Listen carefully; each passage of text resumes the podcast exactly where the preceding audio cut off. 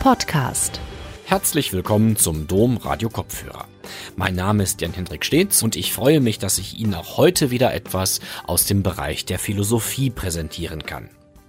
Ayn Rand gilt als eine der bedeutendsten Philosophinnen des vergangenen Jahrhunderts und als Mitbegründerin der libertären Bewegung in den USA. Als reine Autodidaktin ist sie eine der wenigen, die im 20. Jahrhundert noch ein vollumfassendes philosophisches System entwickelt haben, das den Namen Objektivismus trägt.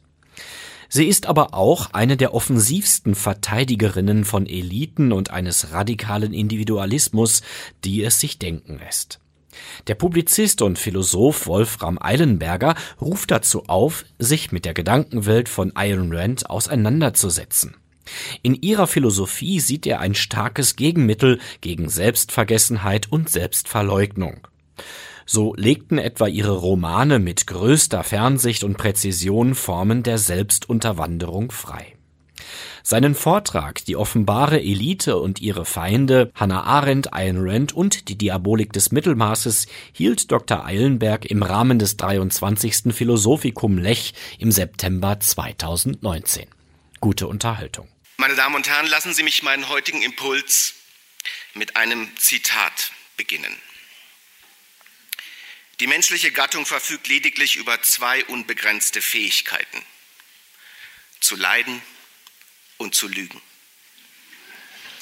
Wobei ich überzeugt bin, dass der eigentliche Fluch der Menschheit in der Neigung besteht, Ideale als etwas rein Abstraktes anzusehen. Ich spreche von der Fähigkeit, ganz anders zu leben, als man denkt, und somit das Denken aus dem Alltag zu verbannen. Wer das wohl gesagt haben mag? Greta Thunberg?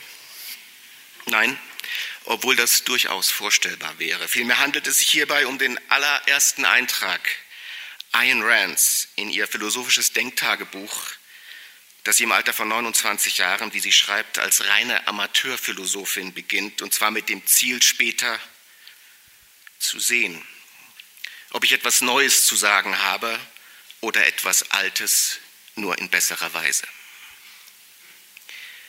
Rands Eintrag vom 9. April 1934, 1934 stellt den Anfang eines Denkwegs dar, wie er in der Geschichte des 20. Jahrhunderts seinesgleichen sucht. Denn auch wenn es gut sein mag, dass Sie den Namen Ayn Rand noch niemals zuvor gehört haben oder eines ihrer Werke gelesen, handelt es sich bei diesem Menschen doch ohne Zweifel um die wirkmächtigste Philosophin des 20. Jahrhunderts. Rands Werke, insbesondere Romane, sind in mehr als 30 Sprachen übersetzt. Die Gesamtauflage ihrer Bücher liegt bei weit über 30 Millionen Exemplaren und sie steigen jedes Jahr um mehrere hunderttausend immer noch an. Sie hat Millionen, insbesondere junger Menschen, mit ihren Werken in ein neues Leben gerufen. Sie gilt wohl zu Recht als eine der Gründungsfiguren der libertären Bewegung in den USA und später auch der libertären Partei. Sie ist als reine Autodidaktin eine der wenigen, die im 20. Jahrhundert noch ein vollumfassendes philosophisches System entworfen haben, das den Namen Objektivismus trägt. Nicht zuletzt ist die 1905 in St. Petersburg unter dem Namen Alissa Rosenbaum geborene 1926 vor dem Stalinismus in, den USA, in die USA geflüchtete Schriftstellerin, die wohl offensivste Verteidigerin von Eliten, genauer gesagt eines radikalen Individualismus, die sich denken lässt. Ein elitärer Individualismus, der in Rands Werk übrigens nicht nur narrativ entwickelt sowie theoretisch ausführlich begründet wird, sondern von ihr als real existierende Person auch biografisch in aller Konsequenz verkörpert und eingelöst. Als Schöpferin lebte Rand ihre Philosophie, sie existierte philosophisch. Ausgehend davon will ich an ihrem Beispiel im Folgenden von einem Elitebegriff sprechen, der sehr wenig oder womöglich auch gar nichts mit klassisch-soziologischen Bestimmungen und daran gängig anschließenden Klagen und Vorschlägen zu tun hat. Dass es Individuen gibt, die aus rein kontingenten Gründen über mehr soziale Macht verfügen als diesen und uns selbst gut tut, dass die Rolle des Bestimmenden oder Befehlenden eine in der Regel tief deformierende ist, dass die vielbeschworenen 1% nur äußerst selten und noch seltener trennscharf das im Auge haben, was die anderen 99 wirklich betrifft und benötigen, dass wir gerade in der heutigen Zeit, gerade in der Politik, wie es dann immer heißt, weltweit Formen eines manifesten Elitenversagens bezeugen. Nun, als Befund ist das und war es wohl schon immer zweifellos gut stützbar. Die damit einhergehende Betrübnis allzu menschlich, die sich darin anschließenden letztlich immer gleichen Forderungen nach mehr Zugangsgerechtigkeit ebenso nachvollziehbar wie in der Regel zerstörerisch. Das mit dem Kampfbegriff der Elite gängig einhergehende rhetorische Kasperltheater aus die da oben versus wie da unten versus wir da unten interessiert mich also, um es offen zu sagen, auch heute überhaupt nicht. Oder es interessiert nur insofern, als es als direkte Folge eben jener offenbar menschlichen Grundleigung sichtbar zu machen wäre, von der Ayn Rand im Sinne der Wurzel alles lebensweltlichen Übels spricht, nämlich der faulen oder auch nur mutarmen Neigung, bejahte Ideale als etwas rein Abstraktes anzusehen und sich stattdessen in einem Modus des Lügens, Duldens und kompromissreichen Leidens einzurichten. Meine Damen und Herren, lassen Sie mich ganz ungeschützt sprechen. Menschen sind nicht gleich. Jedenfalls nicht, was ihre Fähigkeiten und Motivationen, ihre Handlungsziele und ihre innere Festigkeit betrifft. So gibt es insbesondere stets einen schmalen Prozentsatz von Individuen, die aus ihrer jeweiligen Handlungsgemeinschaft weit und nicht selten störend herausragen. Was diese Individuen herausragen lässt, sind die besonderen Talente und Sehnsüchte. Was sie zu sozialen Störenfrieden macht, ihr Beharren auf dem Willen zum exzellenten Ausscheren. Diese Individuen, mehr als ein Prozent der Gesamtheit sind es eigentlich nie, lauschen gleichsam ihrer ganz eigenen Daseinsmelodie. Ihre eigentliche Funktion für das Ganze besteht hauptsächlich darin, sie gründen und verkörpern neue Anfänge, sei es in Form einer Religion, einer Philosophie, einer Technik, eines Unternehmens, eines Stils, eines Systems oder auch nur Standards. Uns allen geläufige Beispiele solcher Individuen wären Sokrates und Pep Guardiola, Sophie Scholl und Leonardo da Vinci, Muhammad Ali und ja, gewiss auch Greta Thunberg. Zu ihnen zählen natürlich auch die namentlich leider ungenannt bleibenden Urindividuen, die einst das Feuer, die Schrift, den Bumerang, das Rad oder den tiefen Teller in die Welt brachten. Und zu ihnen zählt vor allem auch das edle Heer von Alltagshelden, die als Maurer oder Krankenschwester, Berufsschullehrer oder Kommissar oder Hotelier Tag für Tag eben jene Exzellenzstandards verkörpern und damit wahren, die von ihren geschätzten Kollegen, sei es aus Faulheit, Zynismus, Selbstsucht oder Gier, allzu regelmäßig unterlaufen werden. Wer nun fragt, wodurch sich diese elitären wenigen besonders auszeichnen und damit identifizieren lassen, dem wären insbesondere drei Eigenschaften zu nennen. Erstens. Diese Individuen sehen das Ziel ihres Wirkens in nichts anderem als dem Werk, das dieses Wirken hervorbringt. Sie arbeiten nicht für andere oder anderes. Sie arbeiten insbesondere nicht für Geld oder des Geldes wegen und auch nicht für das soziale Äquivalent von Geld, nämlich Anerkennung. Diese Individuen sind also im denkbar produktivsten Sinne asozial und damit unbestechlich. Zweitens, diese Individuen lieben Exzellenz um ihrer selbst willen, als markantesten Ausweis dessen, was Menschen möglich ist. Man könnte auch sagen, diese Menschen haben eine besondere Achtung vor der Menschheit als deren paradigmatische Verkörperung sie sich selbst erkennen wollen. Diese Individuen sind also im denkbar produktivsten Sinne selbstachtend und autonom. Drittens, diese Individuen sind frustrationsresistent und erfolgsimmun zugleich. Denn sie haben eine scharfe Wahrnehmung für den vor allem sozialen Abgrund, der die Leistung vom Erfolg trennt. Der Maßstab ihres Erfolgs ist mit anderen Worten keiner, den sie in die Hände der viel zu vielen legen. Wenn sie scheitern, dann vorrangig an sich, wenn sie verelenden, dann ungebrochen. Diese Individuen sind also im denkbar produktivsten Sinne selbstständig und autark.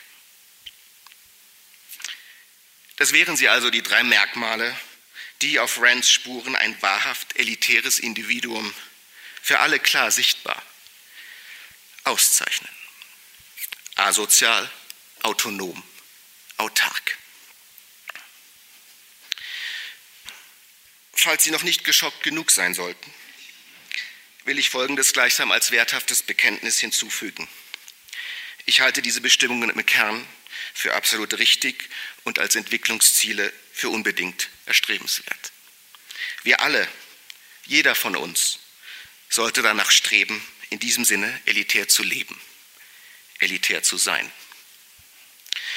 Und um die Sache auf ihre mutmaßliche Spitze zu treiben, sehe ich die vorrangige Funktion des Philosophierens für das eigene Leben sowie deren Beitrag für den öffentlichen Diskurs in nichts anderem als dem Wachhalten für die konkrete Möglichkeit einer so bestimmten Lebensform.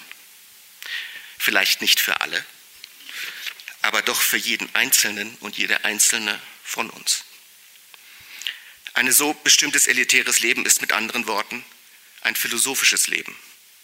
Und es ist das einzig vernünftig Erstrebenswerte. Wir alle, meine ich, wissen das. Ja, wir alle glauben und wünschen das aus tiefstem Herzen und wir alle kennen. Sehr wahrscheinlich sogar aus unserem engsten Umfeld Menschen, die im besten beschriebenen Sinne zu dieser Elite gehören. Menschen, die damit gekoppelte Ziele und Vorgaben jeden Tag wieder vorbildlich verkörpern und, ich wiederhole mich, auch durchaus störend einlösen. Und es sind natürlich nur allzu selten Menschen in Positionen, die gemeinhin unter den Begriff der Elite fallen und kritisiert werden. Das folgt einfach aus der gegebenen Bestimmung. Elitäre Menschen im so beschriebenen Sinne streben nicht nach sozialer Macht oder Einfluss. Die einzige Macht, die sie anstreben, ist die Macht über sich selbst. Das Kernbedürfnis des elitären Menschen ist also keineswegs, anderen den eigenen Willen aufzuzwingen, was ja hat man sich das erst erstmal so einmal beschrieben, für jeden Menschen ganz offensichtlich ein unwürdiges und selbstversklavendes Ziel sein muss. Die Sphäre der anderen, aller anderen, ist also keine der potenziellen Eroberung oder Manipulation, sondern eine der möglichst weitgehenden Distanzierung und Befreiung. Der Slogan der so bestimmten Elite lautet nicht, folgt mir, gehorcht mir, bewundert mich, sondern gerade im Gegenteil. Das ist mein Leben. Bleibt mir nach Möglichkeit aus dem Weg. Lasst mich sein. Es ist übrigens nicht ohne Reiz, das zuvor bereits erwähnte Phänomen der Greta Thunberg in diesem Sinne zu deuten. Nicht als ein Mensch, der eine vermasste Bewegung aktionistischen Mitläufertums gründen will, sondern und war es im Anfang nicht genau so, als ein im besten Sinne asoziales, autonomes und autarkes Einzelwesen ohne jede Kompromissbereitschaft, die für was, ja für was eigentlich kämpft. Zunächst und vor allem für die faktischen Bedingungen ihrer eigenen Entwicklungsmöglichkeiten. Als ein Mensch, der streikt, um auch in Zukunft sie selbst sein zu können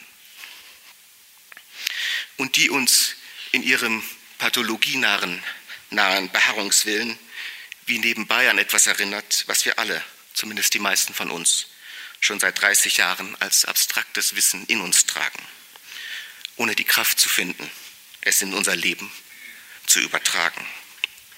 Schließlich ist es ja nicht so, dass uns diese junge Frau etwas Neues zu sagen hätte, sondern vielmehr etwas Altes, nur in eindrücklicherer Weise. Doch zurück zu unserem Thema.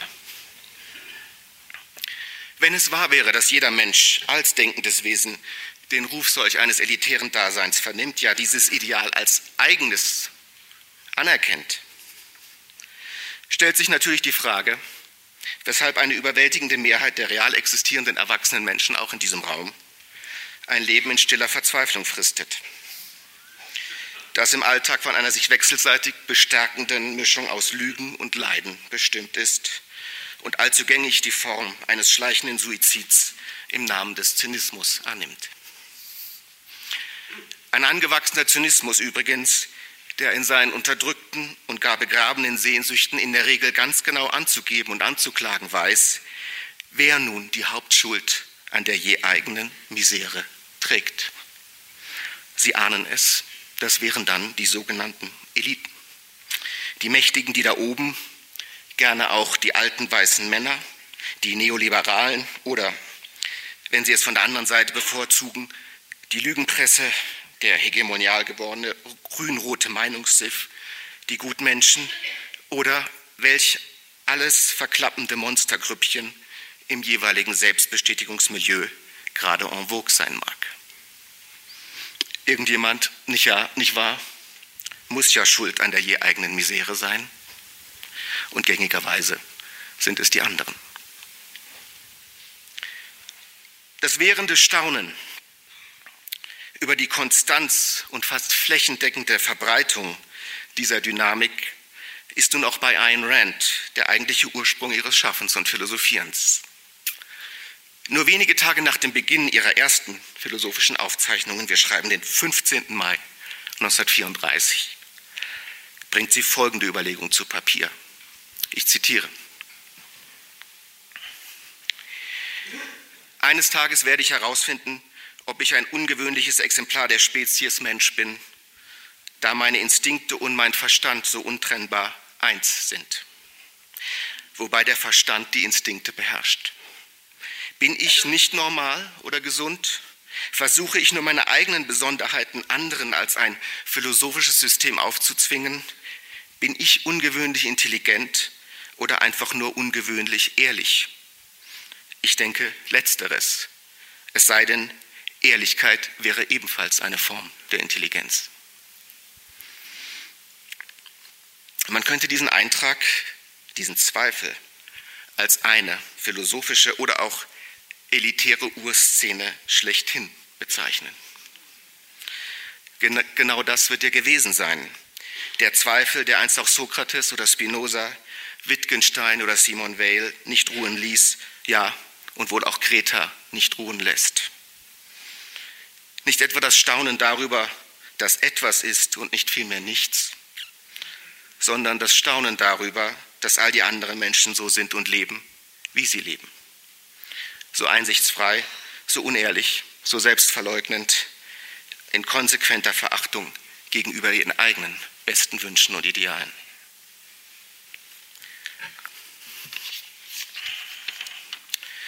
Rand oder konsequent elitär gefragt, warum sind die anderen ihr größter Feind? Was läuft da jeweils schief? Rand reiht sich ein in eine therapeutische Tradition der Philosophie, die mit Hinblick auf die stille Daseinsverzweiflung der übergroßen Mehrheit der Frage nachgeht, welche Verfehlungsdynamiken sind im Spiel, welche Faktoren entscheidend, welche Prozesse allzu gängig. Sozial, psychologisch, politisch. Als besonders hartnäckiges Hindernis auf dem Weg zum elitären Dasein stellen Rands frühe Werke dabei das allzu menschliche Streben nach Anerkennung durch andere in den Vordergrund. Insbesondere den sich aus innerer Schwäche oder auch Leere speisenden Drang, anderen zu gefallen, von diesen gelobt oder gar geliebt zu werden. In einer Konsequenz, wie sie wohl kaum je eine Philosophierende je behauptet oder durchgeführt hat, sieht Rand die gesamte Sphäre anderer Menschen, insbesondere in Form von Gruppen oder Kollektiven, als eine Sphäre der notwendigen Deformierung, Korrumpierung und Unterdrückung. Die Höhle, das sind die anderen. Und wahrhaft elitär also nur der oder die, der es gelingt, sich im Dialog mit der besseren Version des je eigenen Selbst konsequent allen Anerkennungssehnsüchten zu entsagen. Oder wie die Heldengestalten in Rands Romanen, diese Sehnsüchte nicht einmal mehr zu empfinden. Wir kennen sie ja alle nur zu gut aus eigener Erfahrung, gängigste und alltäglichste Formen dieser sozial bewirkten Selbstunterwanderung. Etwa wenn sie in kreativen Zusammenhängen angehalten werden, den Kunden da abzuholen, wo er sich gerade befindet. Oder zuerst an den Kunden zu denken. Oder denken wir nur an die kleinen Gefallensrezensionen, die wir für liebe Kollegen oder auch nur Freunde von Freunden anfertigen, die Pöstchenvergabe jenseits von Qualifikation und Wert, bis hinein in das schmeichlerische Lob am Mittagstisch mit eigener Agenda. Und auch die institutionalisierteren Formen der Urteilsdeformierung sind uns ja allen wohl bekannt. Das Meeting, das Gremium, die Jury,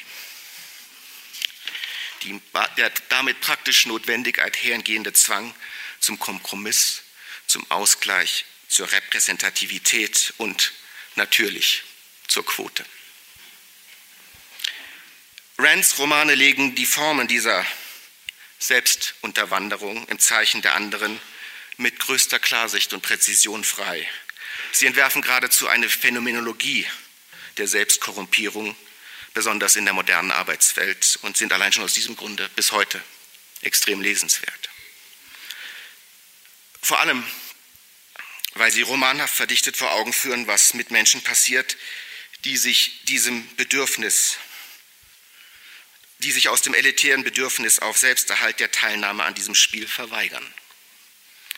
Beispielhaft ausgeführt in ihrem Werk The Fountainhead von 1943, auf Deutsch unter dem Titel Die Quelle erschienen, der auf 800 Seiten den Kampf des heroisch-elitären Architekten und Idealmenschen Howard Roke gegen die Sphäre der viel zu vielen inszeniert. Ein Dialog gleich zu Beginn des Romans mag veranschaulichen, um was es geht. Er zeigt, zeigt, dieser Dialog zeigt den jungen Rourke im Begriff, die Universität freiwillig zu verlassen. Er studiert Architektur und hat genug von diesem Studium im Gespräch mit seinem Studiendekan. Ich zitiere. Der Dekan. Kooperation ist der Schlüsselbegriff unserer modernen Welt und ganz besonders des Architektenberufs. Haben Sie schon über potenzielle Kunden nachgedacht? Rock habe ich. Der Kunde, sagt der Dean, der Kunde, denken Sie vor allem an ihn. Ihr einziger Zweck besteht darin, ihm zu dienen. Sie müssen danach streben, seinen Wünschen den gemäßen künstlerischen Ausdruck zu verleihen. Mehr lässt sich zu diesem Thema eigentlich nicht sagen. Rock. Ich habe eigentlich nicht vor, etwas zu bauen, um damit irgendjemandem zu dienen oder zu helfen. Der Dekan. Wie wollen Sie es dann anstellen, anderen ihre Ideen aufzuzwingen?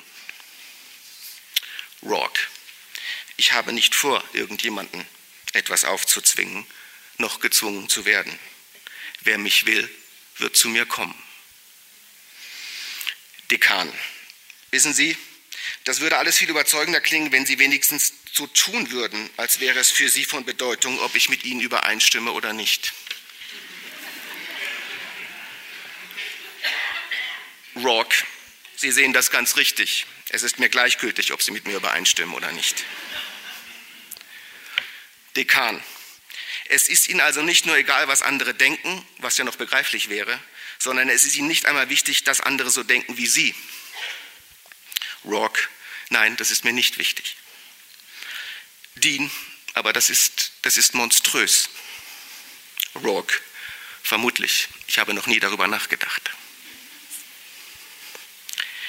elitärer Individualismus am Werk, im Werk.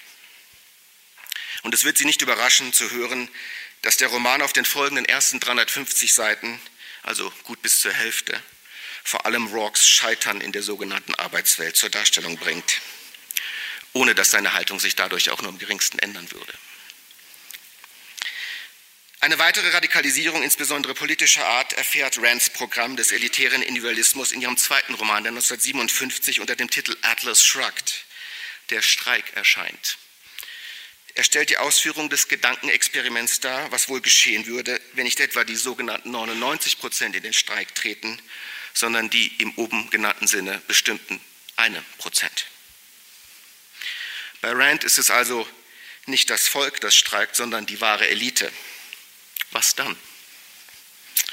Kein uninteressanter Ansatz bis heute.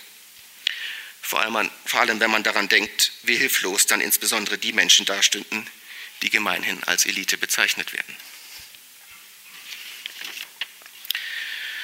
Als besonders fein erweist sich Renz narrative Entlarvungskunst, wenn es darum geht, die Perspektive zu wechseln, also nicht zu fragen, was den elitären Individualisten im Inneren treibt, sondern der Frage nachzugehen, welche psychologischen Effekte die schlichte Existenz solcher Individuen in all den anderen hervorruft. Rand legt den Akzent dabei auf eine besonders verquere Form des Ressentiments oder auch Neids, der darin besteht, dass Menschen andere Menschen in der Regel genau dann am stärksten und intensivsten hassen und bekämpfen, wenn diese Menschen genau die Werte verkörpern und Talente verkörpern, die den Hassenden selbst als erstrebenswert erscheinen, die sie aber selbst aus verschiedenen Gründen nicht einzulösen vermögen. Diese Menschen hassen also das Gute um des Guten willen, bekämpfen den Tugendhaften um seiner Tugend willen. Sie bekämpfen das Erreichte um des selbst Erträumten willen die Elite, ob des Elitären. Rand hält diese, diese Disposition für die eigentliche Dominante einer modernen Informationsgesellschaft und spricht in den 50er Jahren von einem Age of Envy, einem Zeitalter des Neids, in dem vor allem Massenmedien daran beteiligt sind, diese niedrigste denkbare Disposition zu schüren, nivellierend anzuheizen und schließlich mobhaft zu mobilisieren. Populismus könnte dafür übrigens bis heute ein recht gutes Wort sein. Und es ist besonders traurig zu sehen, dass Rands eigene Philosophie vor etwa zehn Jahren äh, zum Motor solch einer mobhaften Mobilisierung im Sinne der Tea Party war, die über Massenmedien im Namen Rands unter Verwendung ihrer Philosophie diese Mobilisierung vorgenommen hat. Es ist also wieder mal ein Fall von einer Philosophin, die vor ihren eigenen Nachfolgern zu retten und zu schützen ist. Im Rahmen des Fountainheads ist der Kern dieses Neidphänomens und seiner Vorgehensweisen besonders klar dargestellt. Denn dem idealtypisch elitären Helden Rock ist der Meinungsjournalist und Kunstkritiker Ellsworth Toohey machtvoll entgegengestellt. Gerade weil dieser einzige, einzigartige Begabung und Festigkeit genau erfasst und unternimmt Toohey alles in seiner Macht Stehende, ihn menschlich wie beruflich zu Fall zu bringen.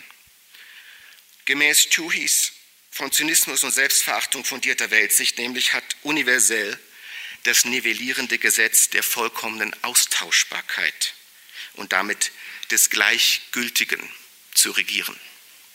Zitat Tuhi. Ich glaube nicht an Individualismus.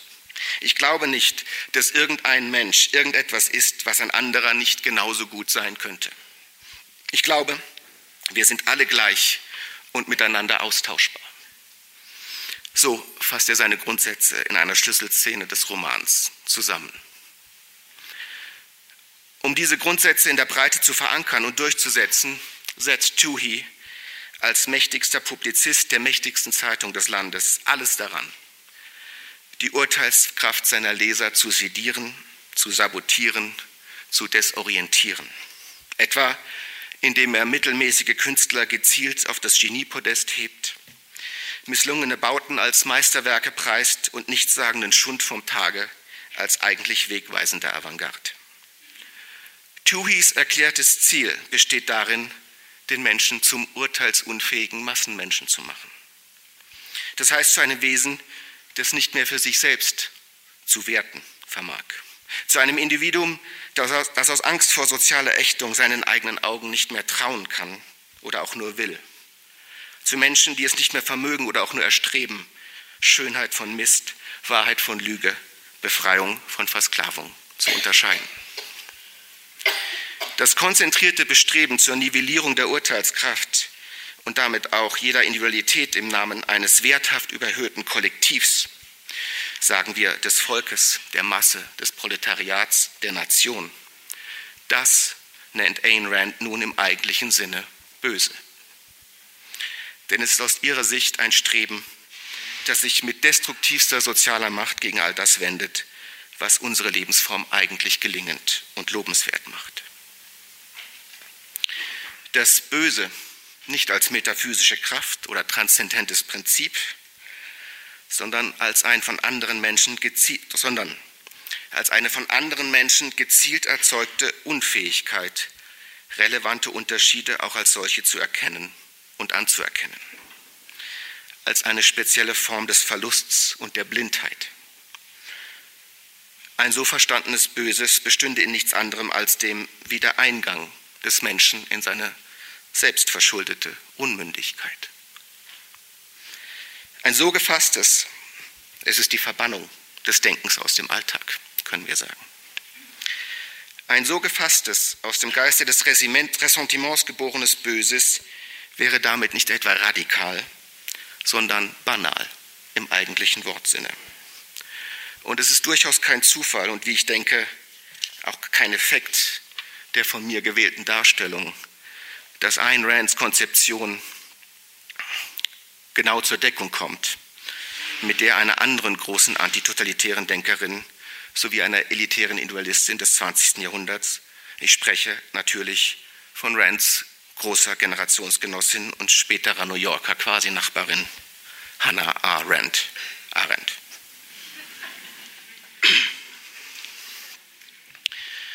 Wo Rands Schriften von dem frühen Trauma der russischen Revolution und des baldigen stalinistischen Terrors angetrieben bleiben, so gilt dies bei Arendt, nur ein Jahr nach Rand geboren, für die Erfahrung und Gräuel des Nationalsozialismus.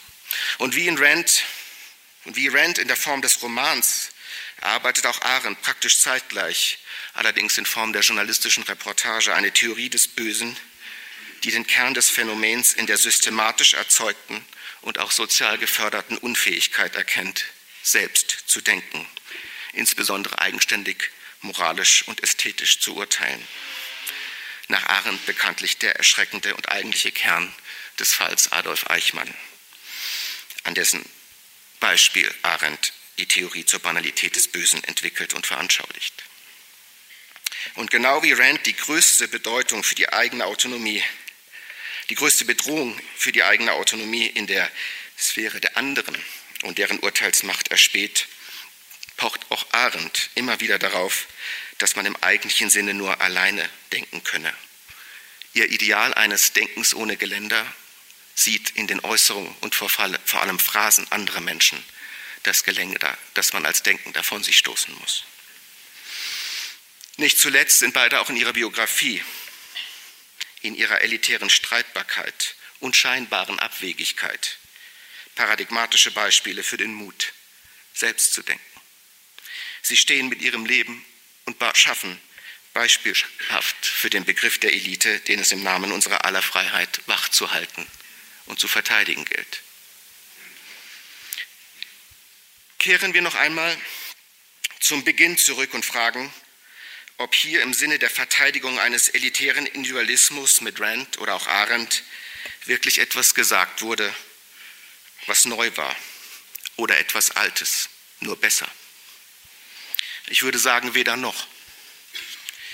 Schließlich gibt es ja eine Art klassischen Grundtext, wenn es um die wahre Ermunterung geht, sich in entscheidenden Fragen und Bestimmungen des eigenen Verstandes ausdrücklich ohne Leitung anderer zu bedienen. Also im eminenten Sinne selbst zu denken. Konsequent so zu handeln, wie man denkt, sowie den alltäglichen Mut zu finden, den es dafür benötigt. Ich spreche natürlich von Immanuel Kants kleiner Kampfschrift Was ist Aufklärung, die genauso gut den Titel Was ist wahre Elite hätte tragen können. Aufklärung heißt es da, Zitat, ist der Ausgang des Menschen aus seiner selbstverschuldeten Unmündigkeit. Unmündigkeit ist das Vermögen, ist das Unvermögen, sich seines Verstandes ohne Leitung eines anderen zu bedienen. Das kennen Sie. Schon weniger bekannt ist der Beginn des zweiten Abschnitts, in dem Kant vor allem die Feigheit vor anderen und die Faulheit gegenüber eigenen Idealen als die eigentlichen Feinde der Aufklärung benennt. Geradezu gezielt verschwiegen wird dann der Schluss, den Kant aus all dem zieht. Zitat, daher gibt es nur wenige, denen es gelungen ist, durch eigene Bearbeitung ihres Geistes sich aus der Unmündigkeit herauszuwickeln und dennoch einen sicheren Gang zu tun. Die Aufklärung als durch und durch elitäres Programm für jeden von uns. Schließlich liegt es in Kants, Kants, Überzeugung nach letztlich an diesen wenigen, vor allem aber der Art und Weise, wie wir diesen wenigen begegnen und deren Beispiel aufnehmen und auffassen, ob Aufklärung sich von Generation zu Generation stets erneuern wird und in der Breite Wirkung entwickelt, sich als Möglichkeit für uns alle immer wieder, jeden Tag öffnet und zeigt. Die Feinde der offenbaren Elite sind damit nichts anderes als die Feinde des Prozesses der Aufklärung die Feinde des Muts, selbst zu denken und selbst zu sein. Diese Feinde sind offenbar mitten unter uns, ja, sie sind in uns. Und es sind durchaus nicht zufällig schon immer die Feinde des Philosophierens gewesen. Liebe Freunde, vielen Dank.